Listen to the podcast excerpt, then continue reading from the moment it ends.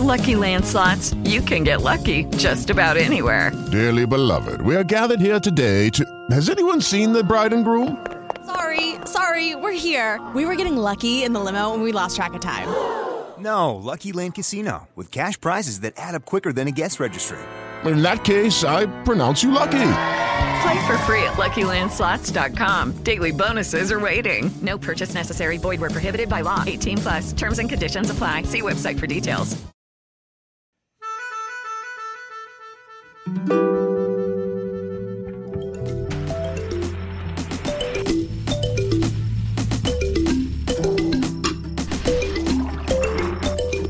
Primeiro Café. Primeiro Café. Primeiro café. Primeiro café. Primeiro Café. Com Lucas Van.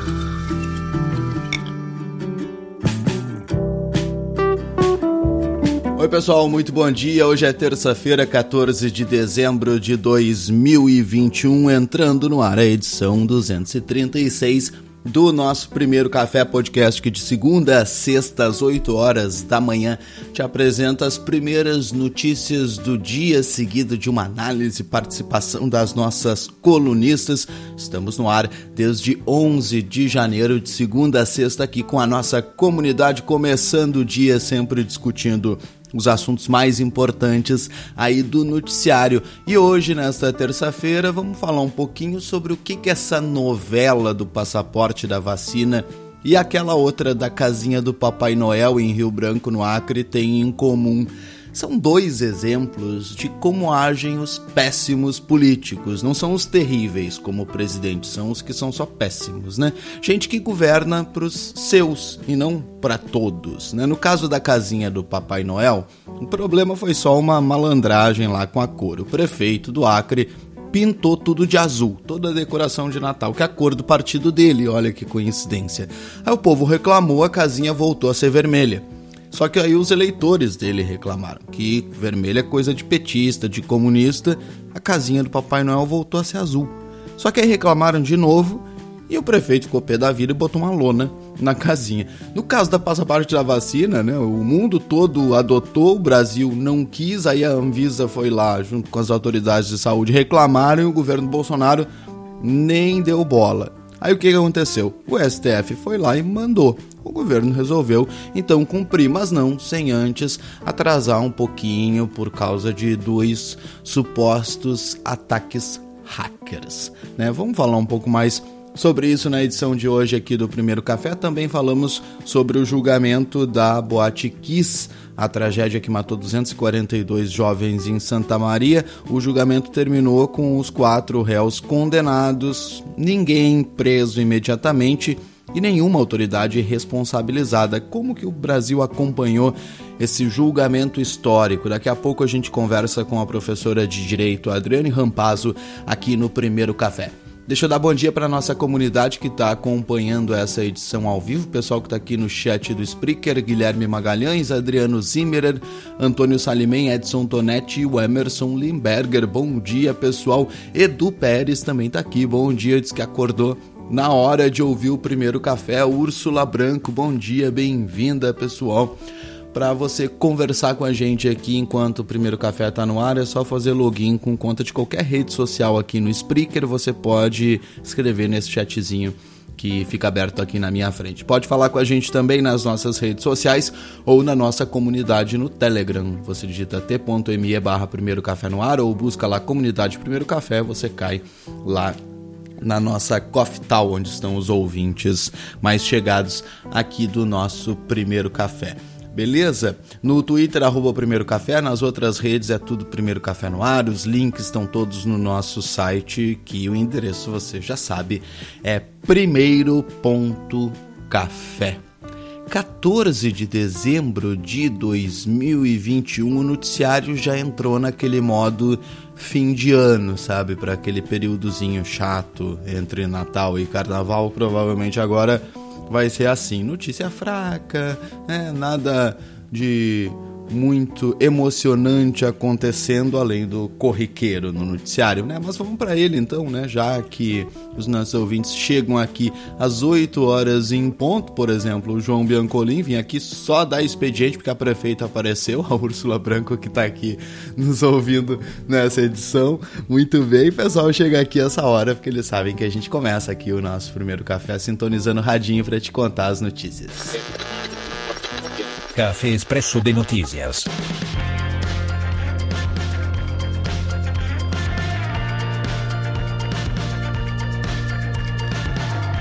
Vamos lá, segundo o ministro da Saúde Marcelo Queiroga, o Ministério da Saúde sofreu um segundo ataque hacker no final do último domingo. Essa nova ação tinha sido negada inicialmente pelo governo ontem, foi admitida à noite pelo ministro da Saúde. Inicialmente, ao omitir o segundo ataque, o Ministério disse numa nota que o DataSUS realizava uma manutenção preventiva na rede interna. Agora, mesmo dizendo que a segunda ação teve um impacto menor do que a primeira, Queiroga admitiu que, na verdade, o sistema atuava para recuperar sistemas internos. A Polícia Federal concluiu o um inquérito contra aquele deputado federal Josimar Maranhãozinho, do PL do Maranhão, foi flagrado com caixas de dinheiro e repassando valores a aliados. Segundo a PF, ele foi acusado de peculato, lavagem de dinheiro e organização criminosa pelo desvio de recursos de emendas parlamentares destinadas a prefeituras do Maranhão. O Maranhãozinho é aliado do presidente do PL, Valdemar Costa Neto, o PL é o Partido Novo do presidente Jair Bolsonaro, que se filiou a esse partido com a presença, inclusive, do tal do Maranhãozinho. O senador Fabiano Contarato, que era da rede, anunciou que está deixando o partido e vai se filiar ao PT a convite do ex-presidente Lula. Contarato diz que recebeu e analisou convites de várias legendas do campo progressista, mas se decidiu pelo PT e a afiliação, segundo ele, vai ser efetivada num momento oportuno. O TSE apresentou ontem a nova urna eletrônica que vai ser produzida para as eleições do ano que vem. As urnas têm algumas inovações no visor, ela não parece mais um micro-ondas, muda a bateria também, muda o teclado e agora eles têm um processador, as urnas têm um processador até 14 vezes mais rápido. Saem também aqueles cartõezinhos de memória e aí a urna passa a usar um dispositivo com entrada USB. Segundo o TSE, essas mudanças deixam os modelos mais seguros e acessíveis, possibilitando maior agilidade na votação. Vamos ver o ano que vem, né?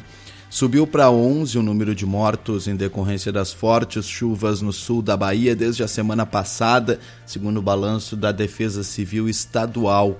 O governo baiano informa que as enchentes que começaram no meio da semana passada já impactaram mais de 220 mil pessoas, pelo menos uma pessoa segue desaparecida. No Reino Unido, o primeiro-ministro Boris Johnson confirmou a primeira morte provocada pela variante Omicron do coronavírus. Pouco depois dele confirmar esta morte, o ministro da Saúde diz que cerca de 40% dos novos contágios já são causados pela variante Omicron. Segundo ele, com esse ritmo, a Omicron vai superar muito rapidamente a Delta, que ainda é a variante predominante no Reino Unido. Estudos preliminares apontam que a variante Omicron é mais transmissível que as variantes atuais, mas que não aumenta o risco de internações e mortes. Já os fabricantes de vacina recomendam que as pessoas recebam a terceira dose dos imunizantes para conseguir ter proteção contra a Omicron. Você ouviu um resuminho das notícias publicadas até às 8 horas da manhã de hoje pelo G1, IG, Opera Mundi, UOL e Brasil de Fato. Você pode receber a nossa curadoria de notícias com os links para as publicações originais no seu e-mail todos os dias às sete e meia da manhã. É só você se tornar um colaborador do nosso projeto no apoia.se barra primeiro café que aí você vai receber um convite e passa a receber a nossa newsletter diária aqui da nossa equipe. antes do primeiro café. Bom dia, Pedrinho! Vai tomar no c... ah! Bom dia, avó! Vai tomar no c... filha da p... Bom dia, avó! Vai tomar no c... da. Bom dia, avó! Vai tomar no c... Bom dia, avó! Vai tomar no c... Tamo junto! Não dá nada aqui não, filha da. Valeu! Caralho! Não tem que. Depois do primeiro café.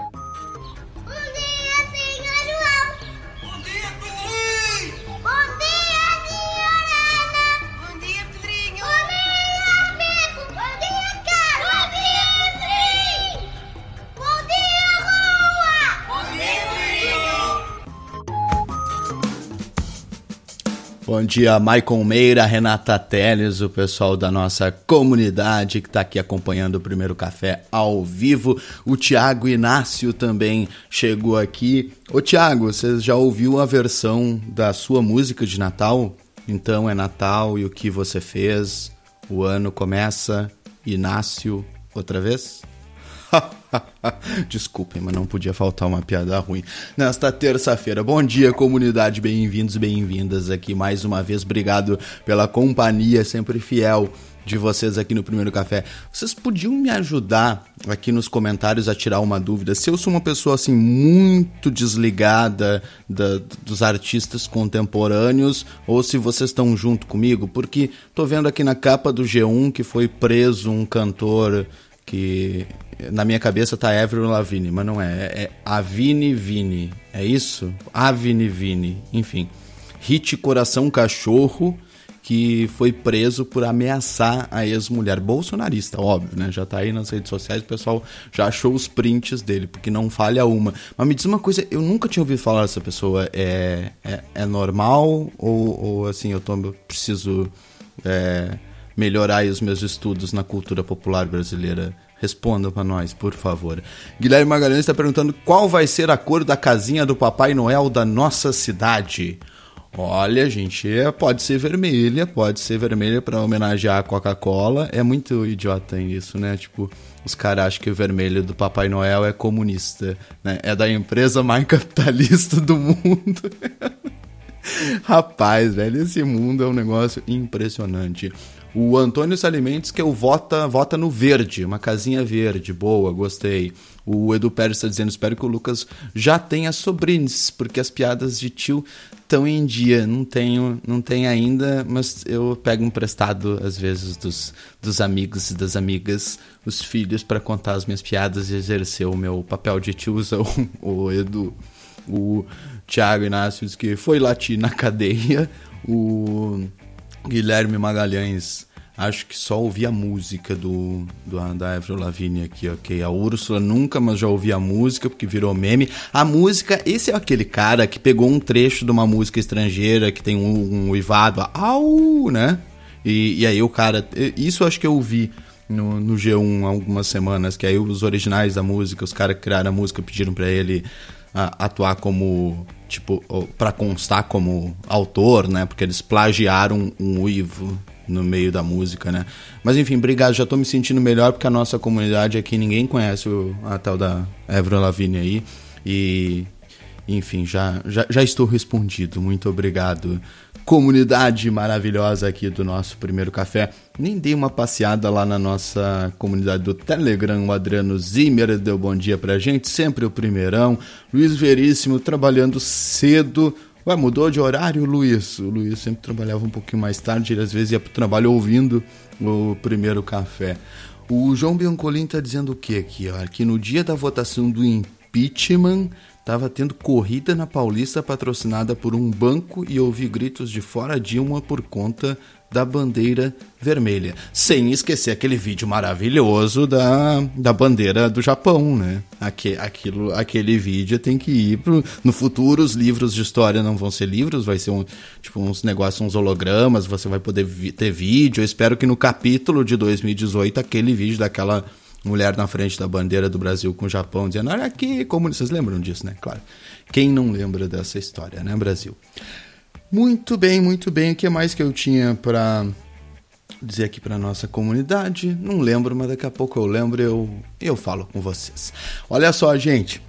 Depois de algumas semanas sob os olhares atentos do país inteiro, terminou o julgamento dos quatro réus acusados de responsabilidade na tragédia da Boate Kiss em Santa Maria, que matou 242 pessoas. O julgamento foi em Porto Alegre, no Rio Grande do Sul, é, não foi em Santa Maria, né, onde, onde o caso aconteceu, também por questões de ser um, um um assunto, né, um tema muito sensível que mobilizou muito a cidade, que é a maior da região central do Rio Grande do Sul. Por isso, With lucky landslots, you can get lucky just about anywhere. Dearly beloved, we are gathered here today to. Has anyone seen the bride and groom? Sorry, sorry, we're here. We were getting lucky in the limo and we lost track of time. No, Lucky Land Casino, with cash prizes that add up quicker than a guest registry. In that case, I pronounce you lucky. Play for free at LuckyLandSlots.com. Daily bonuses are waiting. No purchase necessary. Void where prohibited by law. 18 plus. Terms and conditions apply. See website for details. Lucky Land Casino asking people, "What's the weirdest place you've gotten lucky?" Lucky in line at the deli, I guess. Aha, in my dentist's office. More than once, actually. Do I have to say? Yes, you do. In the car before my kids' PTA meeting. Really? Yes. Excuse me, what's the weirdest place you've gotten lucky? I never win and tell. Well, there you have it. You can get lucky anywhere playing at LuckyLandSlots.com. Play for free right now. Are you feeling lucky? No purchase necessary. Void where prohibited by law. 18 plus. Terms and conditions apply. See website for details. Nós vamos agora a Porto Alegre receber a nossa convidada do dia, professora de Direito Adriane Rampazzo, que acompanhou todo esse julgamento e vai conversar conosco agora aqui no Primeiro Café. Adriane, bom dia. Bem-vinda mais uma vez aqui ao Primeiro Café. Bom dia, Lucas. Bom dia, comunidade do Primeiro Café. Muito obrigada de novo pelo convite. Muito obrigada por me trazer de volta ao Primeiro Café. Muito obrigado você por aceitar conversar conosco mais uma vez, professora Adriane Rampazzo. Como que o Rio Grande do Sul acompanhou esses julgamentos nas últimas duas semanas, Adriane? Porque às vezes entrava nas lives do TJ que estavam transmitindo e tinha 50, 40 mil pessoas assistindo o julgamento. Como, como é que foram essas últimas duas semanas aí? É, Lucas, é, eu acho que já disse aqui várias vezes e muitas pessoas dizem isso, né? Eu acho que esse 27 de janeiro de 2013 é uma data que todo mundo tem na memória, né? Para nós gaúchos aqui é, é, muito mais próximo, né? Mas uh, isso é algo que, que, se comenta no mundo inteiro, porque afinal de contas já ocorreram outras tragédias, infelizmente, nesse mesmo sentido, em vários lugares, né? Uhum. E então, uh, de fato, né, a cidade de Porto Alegre muito mobilizada, esses números, né, a transmissão ela foi feita no YouTube, né, uh, do TJRS, né, então se, se, sabia, né, que havia todo, que os olhares todos estavam voltados para esse julgamento, né. Uhum. E aí, Lucas, para falar disso, é assim, é preciso dizer pelo menos três coisas que, que é o que eu venho propor aqui. Antes de tudo, é falar sobre dor. Uh, depois é propor algumas formas de olhar para esse júri, né? E, aliás, antes de seguir, uh, tu já assististe algum júri, tanto como jornalista, como curioso, entre aspas, né? A comunidade, se puder responder sobre isso. Você sabe que presencialmente não. Eu até parei para pensar aqui. Eu acho que não. Acho é que não porque, mesmo.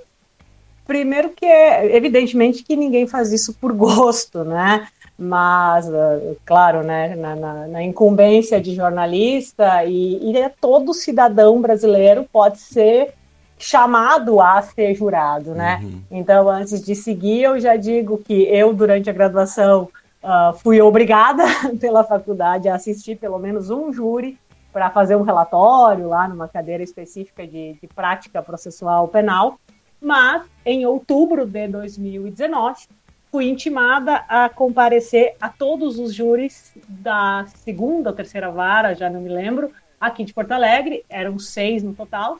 Uh, então tu tens que comparecer, ficar pelo menos até o momento, até o final do sorteio.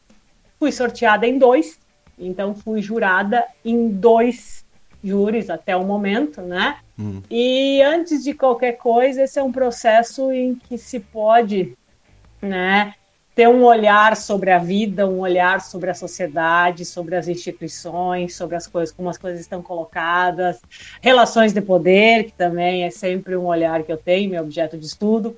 Então, aqui farei isso também. E, por fim, acho que dá para a gente uh, pensar, né? Sei que é a Rachel que, que, que vai pensar amanhã, né? A Rachel que pensa, né? mas para a gente pensar né, se houve justiça ou o que é justiça, se é que dá para responder isso, né? Então, primeiro dizer que esse é um processo de muita, muita dor, né? Uh, como tu disseste, foram 20, uh, 242 vítimas fatais, né? Muitos sobreviventes, um número em torno de 600, né, Lucas? E, e é, são, há sobreviventes com sequelas físicas, sequelas aparentes, Sim. e mesmo, e alguns, alguns estiveram no plenário, né, em que respondiam ao juiz que não, não tinham ficado com sequelas físicas, mas é, é, é evidente o trauma psicológico, né? E, sem dúvida, um número talvez inestimável de vítimas indiretas, né, de famílias, de afetos. Uh, somente a associação das vítimas lá de Santa Maria uh, informa que há mais de 3 mil pessoas vinculadas a essa, a essa associação e nem todas as famílias atingidas diretamente fazem parte dessa associação, né? E como eu disse, é uma tragédia que atinge a todos, né? É impossível uh, ficar inerte, né? Não, não ser tocado por uma tragédia dessa dimensão. Então, antes de qualquer coisa aqui, há que se falar com absoluto respeito, a se acolher em absoluto a dor dessas vítimas e silenciar, e silenciar diante do que elas dizem.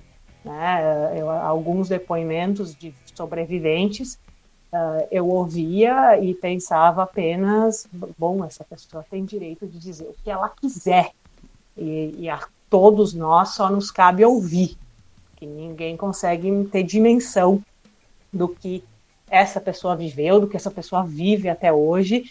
E, como se disse aqui muitas vezes, né, uh, que se disse muito aqui né, no Rio Grande do Sul, esses pais que acompanharam, né, e, e, aí já, já relatando um pouco de Santa Maria a Porto Alegre, né, uh, veio um grupo de familiares de, de, aproximadamente 50 pessoas no dia anterior uh, ao, ao júri, e ficaram aqui até domingo, né? E lá em Santa Maria houve uma vigília também.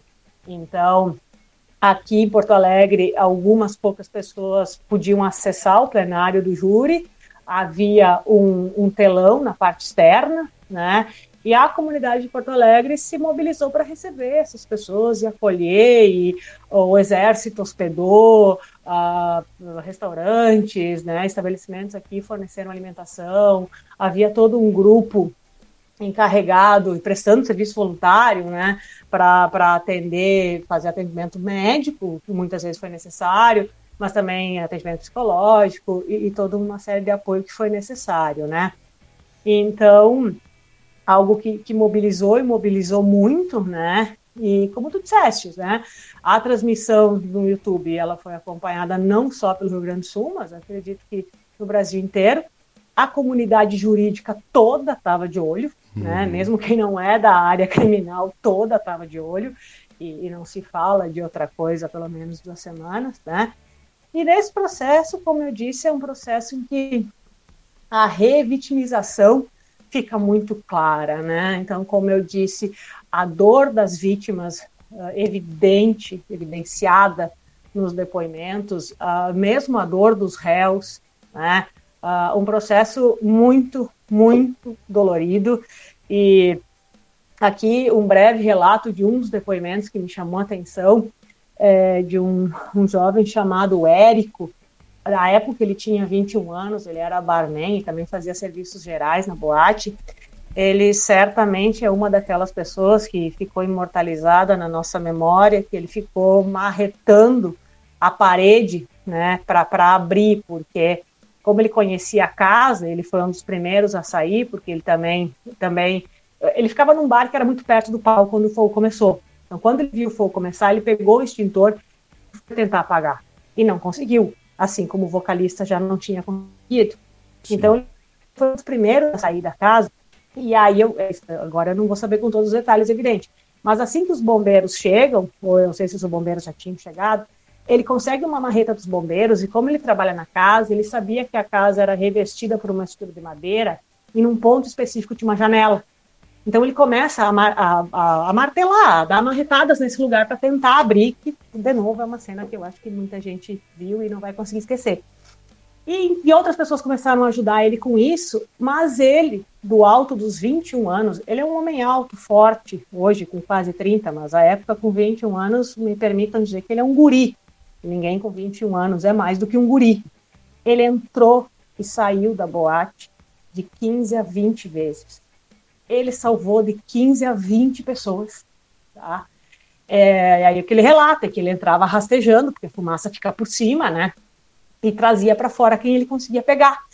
Ele só lembra de uma pessoa, que era uma colega dele, que ele reconheceu pelo sapato, e que depois veio a falecer ele não sabe quem são as pessoas, e aí as, as nuances, né, e aqui já entrando nas formas de olhar para esse júri, né, ele relata que, que um policial ficava iluminando com a lanterna, porque já não havia luz, né, para que ele entrasse, localizasse as pessoas e trouxesse. Então, um policial, que algum treinamento teve que ter, ficou iluminando um guri de 21 anos entrou e saiu 15 vezes para salvar de 15 a 20 pessoas. em determinado momento, os bombeiros não deixam mais ele voltar, porque dizem para ele: ah, nessa altura já não tem mais ninguém vivo. E ele responde: eu ouvi alguém chamando, alguém respirando, ao que o bombeiro diz para ele: mas nós não temos mais oxigênio. Então, ouvir isso, né, mesmo aqui o relato de alguém que salvou várias pessoas, é de uma crueza, é de uma dureza, né? E, e, é por isso, né, que, que eu acho que todo júri, todo júri, né, uh, por isso que eu, acho que é, é um ato civilizatório, né, uh, recomendo, recomendo a quem esteja ouvindo, porque eu acho que um júri esse mesmo, né, da forma como ele foi mostrado e amplamente, né, debatido, ele mostra, no mínimo, o quanto todos nós somos imensa e complexamente humanos, né? Então, uma, a, a, né, das formas que, que, eu, que eu me proponho olhar para esse júri, é, uma delas é observar que pelo menos um dos, só um dos réus tem formação superior, que é o sócio proprietário e investidor, o Mauro. O Hold era um motoboy, era motoboy antes da tragédia, o vocalista era um azulejista, um pedreiro, e o segundo sócio proprietário, o Kiko, né, é um homem que trabalha desde os 14 anos, que foi criado só pela mãe, que conheceu o pai já jovem, quase adulto, né? Uh, então, um, um olhar para esse, né, sobre esse aspecto. O outro é dizer que se pode olhar para o fato, como tu disseste, né, que no inquérito da Polícia Civil né, a Polícia Civil responsabilizou 28 pessoas, uh, incluindo agentes públicos, né? E nenhum desses agentes públicos esteve no banco dos réus. Um outro olhar é verificar que o Ministério Público, antes da tragédia, determinou que os donos da boate resolvessem o problema da acústica, que era esse problema. Especificamente uma vizinha, mas mais vizinhos reclamavam que o som vazava, hum. né, porque morava ao lado de uma boate. E, e aí o Ministério Público foi até local, determinou que se fizesse ajuste, assinou né, uh, com os proprietários um termo de ajustamento de conduta, o TAC, né, tanto se falou, mas o Ministério Público não voltou para verificar se o problema tinha sido resolvido. E esse TAC, ele tratou especificamente do isolamento acústico.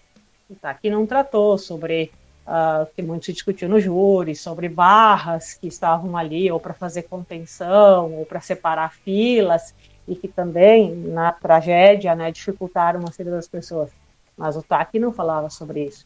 Da mesma forma que a prefeitura aplicou algumas multas pelo barulho, né, por outros problemas, enfim, mas a prefeitura nunca fechou a, boate e nunca tratou da arquitetura do lugar, que muito se chamou de arapuca, de, de, de ratoeira, né, por não ter saída de emergência, por não ter sinalização, como aqui eu acho que todos, que quem já tinha idade para sair em 2013, certamente tinha entrado em lugares, né, que sem se preocupar se tinha saída de emergência, se tinha sinalização, e quando isso acontece, né, uh, todo mundo passa a falar sobre isso, a olhar sobre isso, isso também foi muito debatido no júri, né. E mais uma, algo que se pode olhar e analisar, e também é algo que pessoalmente eu faço desde o primeiro júri em que participei lá como estudante, né, é o tratamento que é dispensado pelas autoridades, não só aos réus, mas também algumas vítimas nos depoimentos. E aqui, especificamente, uh, também muito se disse que alguns defensores revitimizaram as vítimas, né, fazendo, fazendo muitas perguntas que levavam né, a uma revitimização ainda maior do que a que se poderia entender como minimamente aceitável dentro de um processo como esse ou dentro de todos os processos, porque afinal todos os processos se precisa reavivar uma memória como essa, a revitimização, né? Ah, e também em contraponto é possível dizer, é preciso dizer que alguns defensores se abstiveram de fazer perguntas em respeito às vítimas, né? Uhum. E sobre esse tratamento, é, eu chamo a atenção, convido a analisar o tratamento dispensado especialmente às testemunhas de defesa pelo, pelo órgão. Lucky Land Casino asking people what's the weirdest place you've gotten lucky? Lucky? In line at the deli, I guess? Aha, in my dentist's office. More than once, actually. Do I have to say? Yes, you do. In the car before my kids' PTA meeting. Really? Yes. Excuse me, what's the weirdest place you've gotten lucky? I never win and tell. Well, there you have it. You can get lucky anywhere playing at LuckyLandSlots.com. Play for free right now. Are you feeling lucky? No purchase necessary. Void where prohibited by law. 18 plus. Terms and conditions apply. See website for details. Hello, it is Ryan, and we could all use an extra bright spot in our day, couldn't we? Just to make up for things like sitting in traffic, doing the dishes, counting your steps, you know, all the mundane stuff. That is why I'm such a big fan of Chumba Casino. Chumba Casino has all your favorite social casino style games that you can play for free anytime, anywhere with daily bonuses. That should brighten your day a little. Actually, a lot. So sign up now at chumbacasino.com. That's chumbacasino.com. No purchase necessary. BGW. Void were prohibited by law. See terms and conditions 18 plus. O acusador pelo Ministério Público, né? Uh, em perguntas repetitivas, em perguntas que podem ser classificadas até como capciosas, numa tentativa de que essas testemunhas dissessem o que o MP queria ouvir para que os jurados ouvissem, né? E aí aqui também eu cito como exemplo o depoimento do irmão do vocalista, que era baterista da banda, que estava em cima do palco, que viu tudo, que pôde relatar como tudo começou. Um homem que também é, como irmão vocalista, condenado agora, azulejista, pedreiro, né? Que já no início do, do depoimento responde ao juiz que cursou só até o ensino fundamental, que ao longo do depoimento disse algumas vezes algo, entre aspas, nós somos de uma família muito humilde, nós não temos instrução. Quando aquilo aconteceu, nós sabíamos que nós precisávamos de um advogado para ir até a delegacia, mas nós nem sequer conhecíamos um advogado. E fomos buscar contato em outras pessoas, outras famílias que tinham um pouco mais de instrução, colocadas em outro extrato social, para nos indicar um advogado que nos levasse até a, até a delegacia, porque não podiam ir sozinhos, já sabiam disso, né? E é um depoimento também que foi muito, muito duro, porque é, é esse, esse é o baterista da banda, né? Ele, ele tirou, foi ele que tirou o irmão dele da boate, né? Porque quando tudo acontece, uh, como imagino que a maioria das pessoas, né? Mas o vocalista, ele ficou desnorteado, ele ficou em pânico e ao invés de caminhar em direção à porta e que eles conheciam onde era a porta, porque iam várias vezes, tinham se apresentado várias vezes no lugar, ele se virava e queria voltar em direção ao fogo, né? Então esse homem, um homem muito simples, uh, se colocando num lugar assim de um temor reverencial que também é, é muito fácil de observar em júris, né? Principalmente em relação ao MP e ao juiz, em determinado momento ele, pela tensão e pela pressão, e afinal de contas ele era uma testemunha, ele era vítima, é vítima estava na, na, no incêndio, mas também numa posição de testemunha de defesa do irmão, né? Ele consegue se impor diante de perguntas que foram realizadas num tom e numa repetição bastante diferente do tom e do tratamento que foi dispensado, por exemplo, ao promotor que assinou o termo de ajustamento de conduta, o TAC, né? Uh, como eu disse, para o isolamento acústico, um pouco antes da tragédia, e também, e principalmente, ao prefeito da época, o senhor César Schirmer, né? A tragédia foi lá em janeiro de 2013, em setembro de 2016, ele vem a Porto Alegre, assume a Secretaria de Segurança Pública do Rio Grande do Sul. E fica até o final do governo Sartori, em 18, né? Aí, agora, em 2020, ele foi eleito como vereador em Porto Alegre e não assumiu na Câmara porque ele foi nomeado secretário do Planejamento de Porto Alegre, né? Então, uh, eu, eu não vi todos os depoimentos, eu, eu não fui capaz, principalmente das vítimas, é, eu não fui capaz de ver todos, mas dos que eu vi, esse foi o único depoimento em que um integrante do Ministério Público alcançou um lenço para um depoente.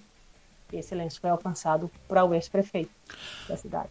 Pois, é, agora, assim, é, tem duas coisas. A primeira é este ponto de que nenhuma autoridade né, é, foi julgada responsabilizada por isso. É, é, um ponto que já revolta. E não apenas não foi responsabilizado, como caiu para cima. Né? O prefeito da cidade vira secretário estadual, e depois é eleito vereador. Em...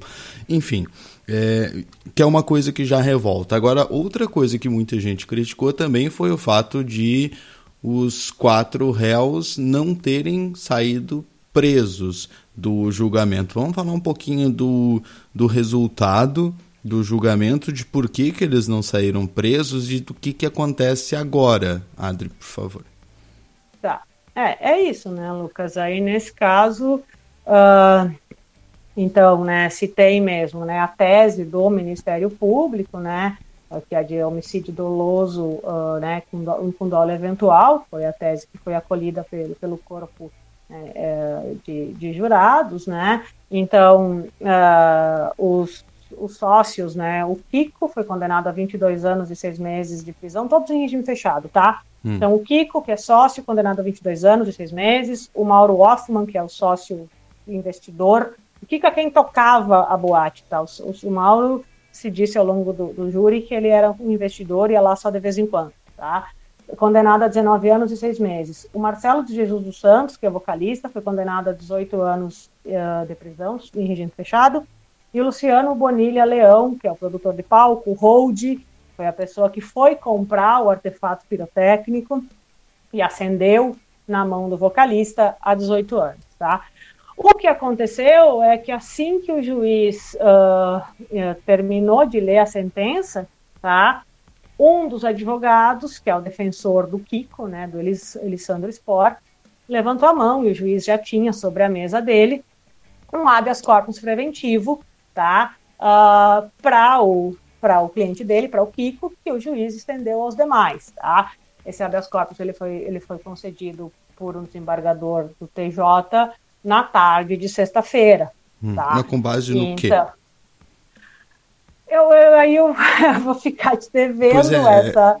É, na verdade é o seguinte, é porque ela, eu te respondo, é a, a, a decisão aquela do STF de não pra, prender após a segunda instância. De não prender uhum. até a segunda instância, para uhum. responder em liberdade até a decisão em segunda instância. Né?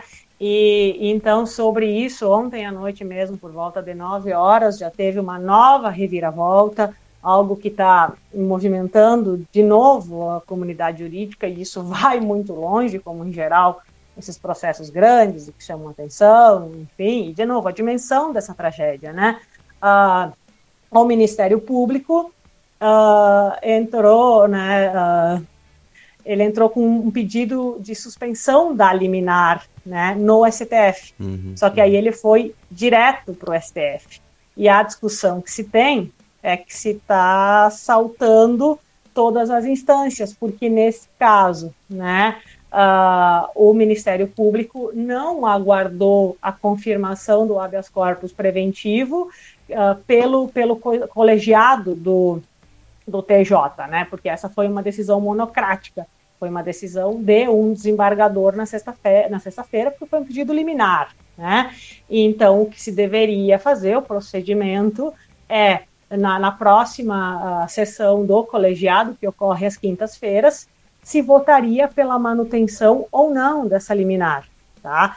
E antes disso, até processualmente, caberia um recurso especial ou um recurso extraordinário, né? Bem, o Ministério Público não, não esperou isso, entrou direto com recurso no STF. Isso também está gerando uma discussão toda, porque para boa parte da comunidade jurídica isso seria um precedente é um precedente inédito no STF, e aí se vai discutir o que, que isso pode significar, né? E isso, Lucas, uh, então, assim, sobre a prisão ou não, né, sobre sair preso do, do tribunal, uh, é, essa é a questão, uhum, né? Uhum. Mas antes disso, durante, durante o, no julgamento, né, uh, se teve uma discussão muito, muito importante que também gerou né, uma celeuma jurídica e ainda gerará, porque a discussão ela parava se se tratava de um dolo eventual, de uma culpa sem intenção, ou mesmo a inocência dos réus, né? Então, para o Ministério Público, o conceito de dolo eventual é que os réus assumiram o risco de matar e tiveram uma conduta indiferente, para o Ministério Público, o conceito de dolo eventual é quando o agente assumiu o risco de matar e aceitou o resultado. Para a defesa, no caso concreto, não houve intenção nem ideia de que esse resultado poderia acontecer. E a defesa sustenta que o conceito de dolo eventual requer mais do que assumir o risco. Uh, requer que o, que o agente, que o sujeito, ele tenha a noção de que um resultado trágico pode acontecer e mesmo assim esse agente decide continuar. Né? E aí é nesse sentido que a defesa e uma parte significativa da comunidade jurídica sustenta há alguns anos que se o Ministério Público tivesse denunciado certo, e aí denunciado certo para esse para quem pensa desta forma, é denunciar por crime culposo com culpa consciente, que seria quando o agente assume o risco mas não aceita o resultado. Então seria eu quando eu acendo um artefato pirotécnico, eu assumo o risco porque bom, ali tem um fogo, embora se discutisse se era fogo frio, mas em contato com com superfícies inflamáveis, vai vai até a fogo, né? Mas não aceita o resultado, mas em momento nenhum vai fazer isso sabendo que, bom, eu estou acendendo o artefato em cima da minha própria cabeça porque eu estou no palco, né?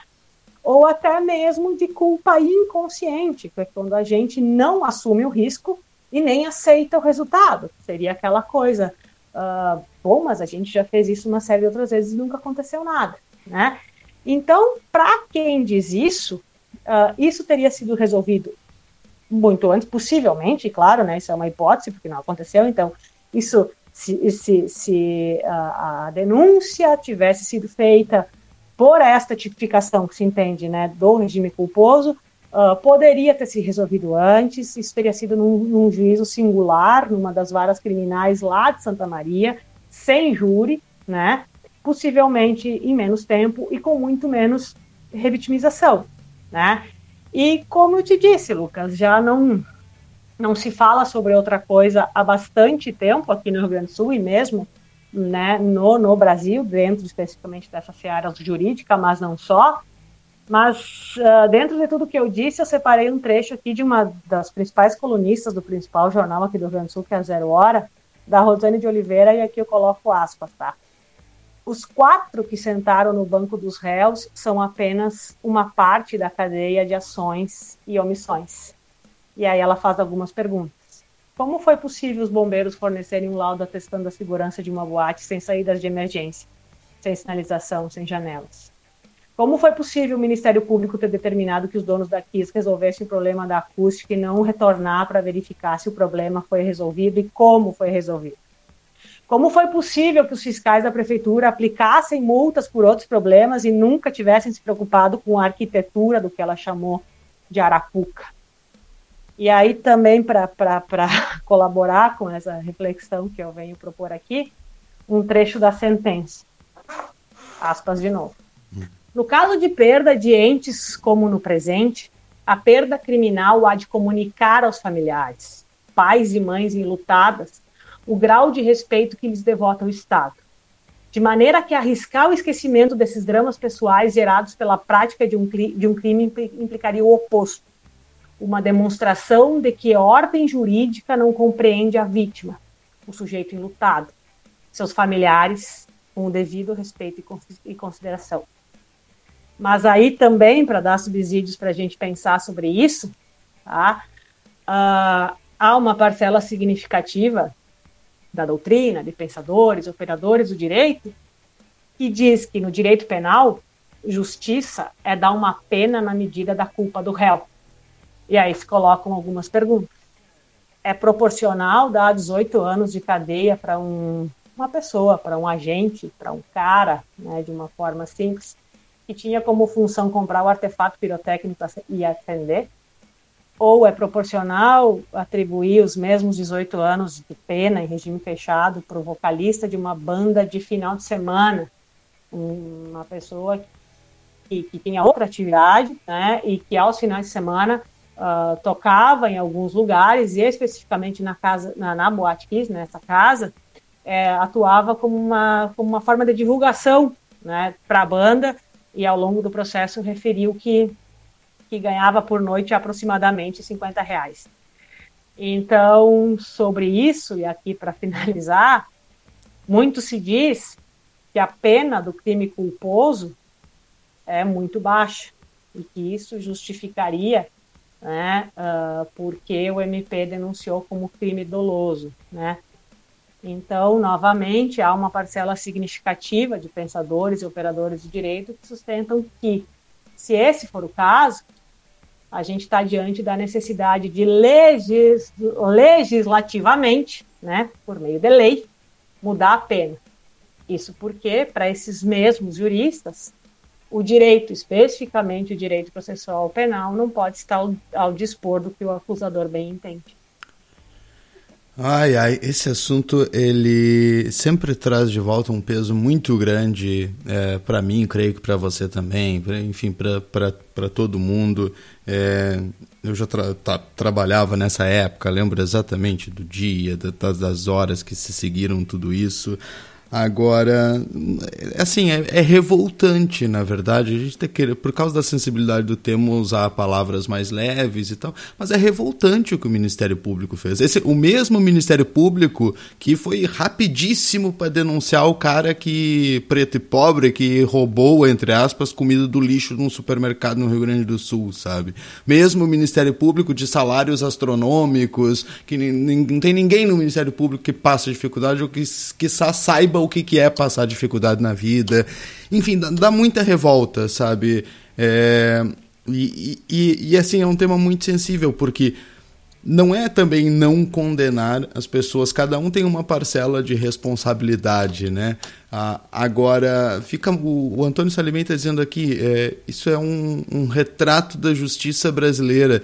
E, e assim, por mais que a gente saiba que Uh, existem advogados, juristas, juízes, procuradores, etc., competentíssimos, né, que fazem o seu trabalho muito bem feito e tal. Quando a gente faz uma crítica no, no amplo, a gente, infelizmente, tem que, tem que generalizar para isso. A gente sabe disso. Agora, não existe uma explicação jurídica com a, o artigo de não sei das quando, blá, blá, blá, blá que vá fazer o, a opinião pública entender o porquê de que só os peões foram condenados nesse caso, sabe? É, é realmente como se não bastasse toda a tristeza de tudo que aconteceu, como se não bastasse toda a tristeza de esperar quase 10 anos, 8, para o julgamento uh, desse caso, terminar com isso que o Antônio chama aqui de retrato da justiça brasileira, e acho que a indignação dele é perfeitamente cabível, apesar de todos os pontos e vírgulas, barra, travessão, parênteses, inciso e não sei o que, que possa estar tá escrito nas, nas leis, etc.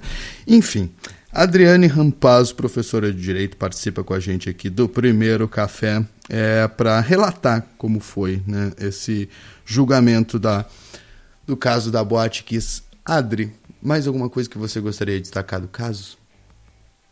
Olha, do caso especificamente, tem muita coisa para dizer, né, Lucas? A gente pode falar por muito, muito tempo, mas como eu disse no começo, né, assistir um júri é, deixo essa sementinha em vocês e, me entendam bem, aqui não tem nenhum olhar, eu quero sangue, né? Eu não sou um programa de final de tarde da TV aberta brasileira, tá? Mas uh, acho que é, é, bem importante uhum. justamente para isso, para refletir sobre, sobre todas essas nuances, né?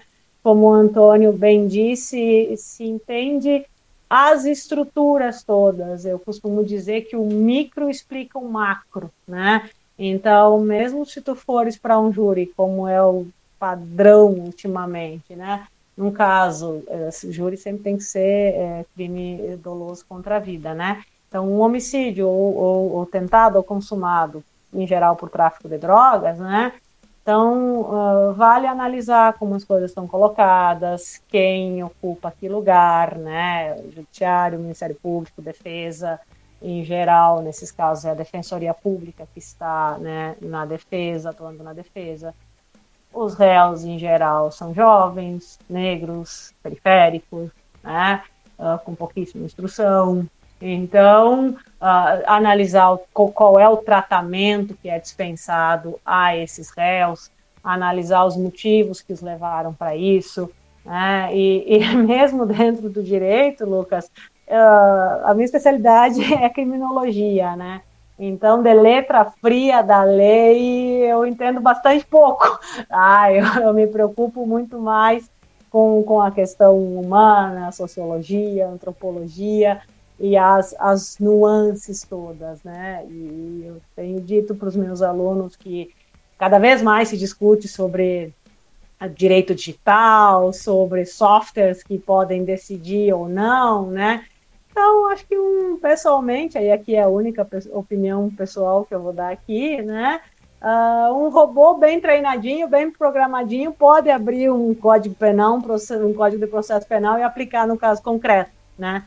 Agora, essas especificidades, essas filigranas, sentir o cheiro da rua, né? Ter uma vivência de pé no chão, um pé no barro e não ver a vida uh, atrás de uma boa janela com ar condicionado no 18, num bom metro quadrado bem caro desse país que é uma análise que também pode ser feita. Quem chega a esses espaços de poder no geral e principalmente aqui da área jurídica, né? E o que, que isso significa na aplicação prática na vida de todos os dias, né?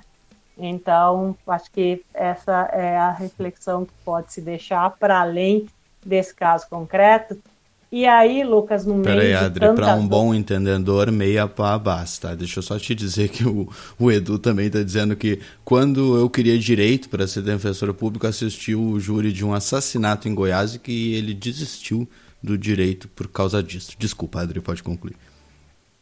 Não, não, não. Uh, o que, que o Edu foi fazer da vida? Ele foi fazer alguma coisa médico. bem melhor que direito, né?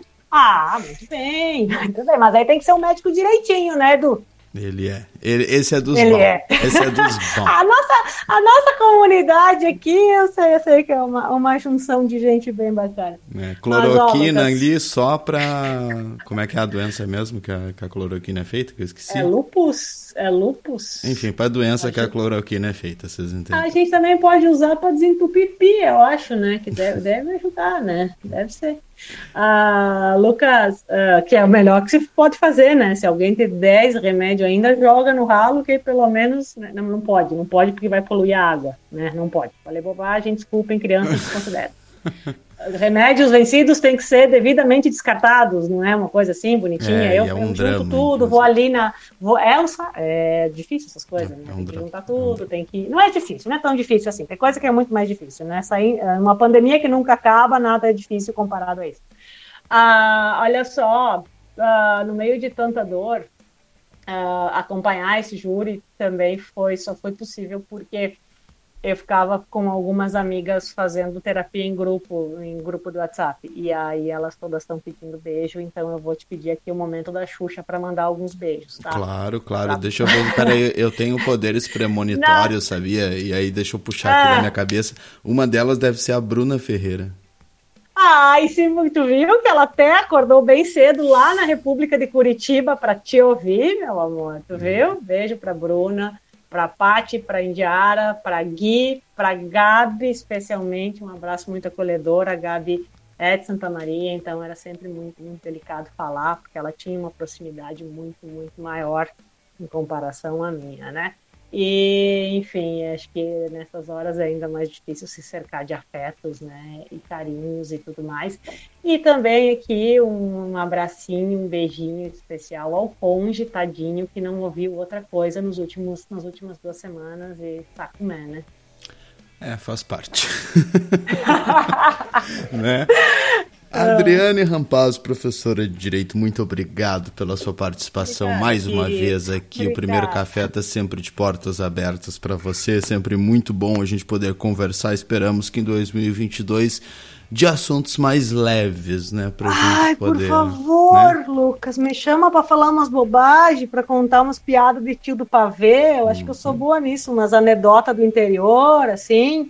Pois é, né? as histórias do Guabiju, vamos, vamos fazer. As histórias, um é, ó, tu podia dizer pra, pra gurizada aí que o dia que eles chegarem em 1.500 habitantes na, na, na Coftal, eles vão ser maiores que a importantíssima e conhecidíssima Guabiju. Mas mais do que isso não diz, deixa eles correrem pro Google pra ver qual é que é. Tem no Google Guabiju, sacanagem. Né? Lucas! Adriane Também Rapaz. te amo. Obrigadão, um bom dia para você. Tchau, viu? querido. Fica bem. Beijo para todo mundo. Que 2022 nos trate pelo menos bem. Não sei se melhor, mas que nos trate bem. Um beijo, bom beijo dia. Beijo para todo mundo. Tchau, tchau. Beijo, tchau, tchau. Antes do primeiro café. Isso aqui é jogar bomba, aqui acabar com tudo, viu? Isso aqui acabar com tudo. Isso aqui já está verdadeiro baderna, isso aqui não tem mais conserto. A tendência isso aqui é, é piorar. Depois do primeiro café. Dá para melhor, com certeza que a gente ia mudar melhor, já tava bom. Diz que ia mudar para melhor, não tava muito bom. Tava meio ruim também, tava ruim. Agora parece que piorou. Apoie o financiamento coletivo recorrente do Primeiro Café. Acesse primeiro.café barra apoie e saiba mais. Quando a gente atingir a meta, nós dobramos a meta.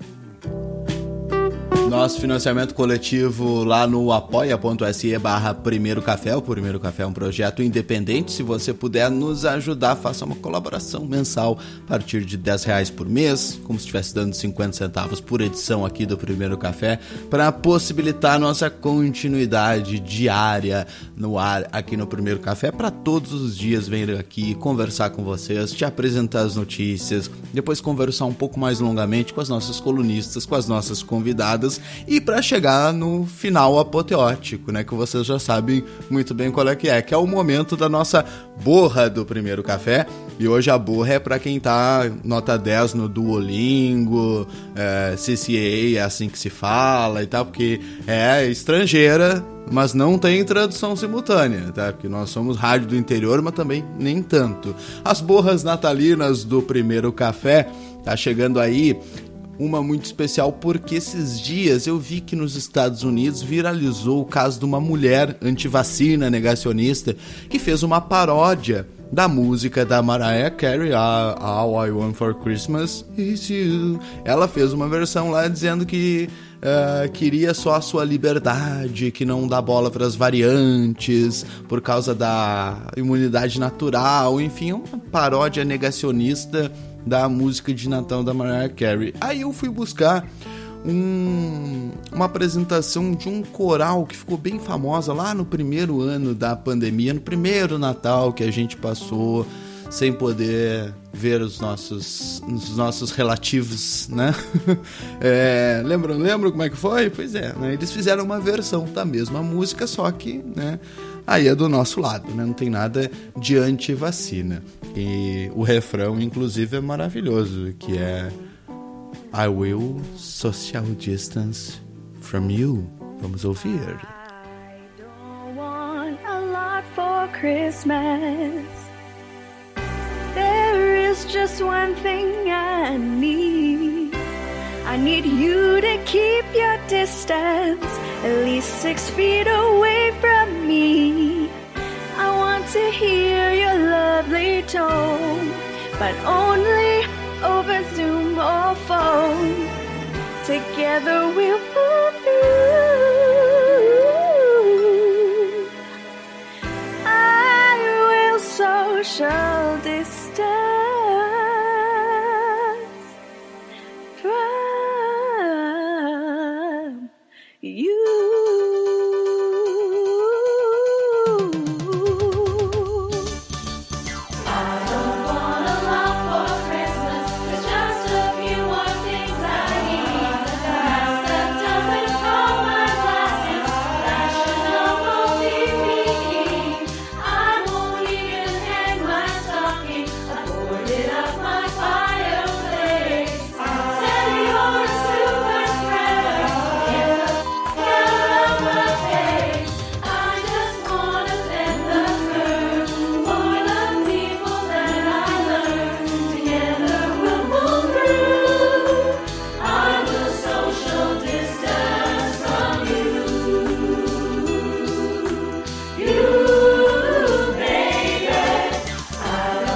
isso aí, chegou ao final mais uma edição do Primeiro Café. Obrigado a todos e todas pela companhia nesta terça-feira. Bruno, Antônio, Pablo, Bruno, Edu Pérez, Úrsula, Tiago. Quem mais aqui? O Maicon, o outro Tiago, a Renata, o João, o Emerson, o Adriano, o Edson. Brigadão, pessoal. Amanhã, 8 da manhã, tem mais uma edição do Primeiro Café. Um bom dia a todos e todas.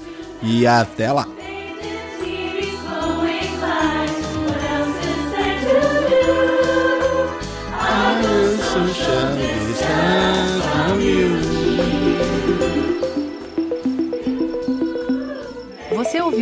Uma edição do Primeiro Café. Acesse o nosso site primeiro.café barra apoia e colabore com o nosso projeto.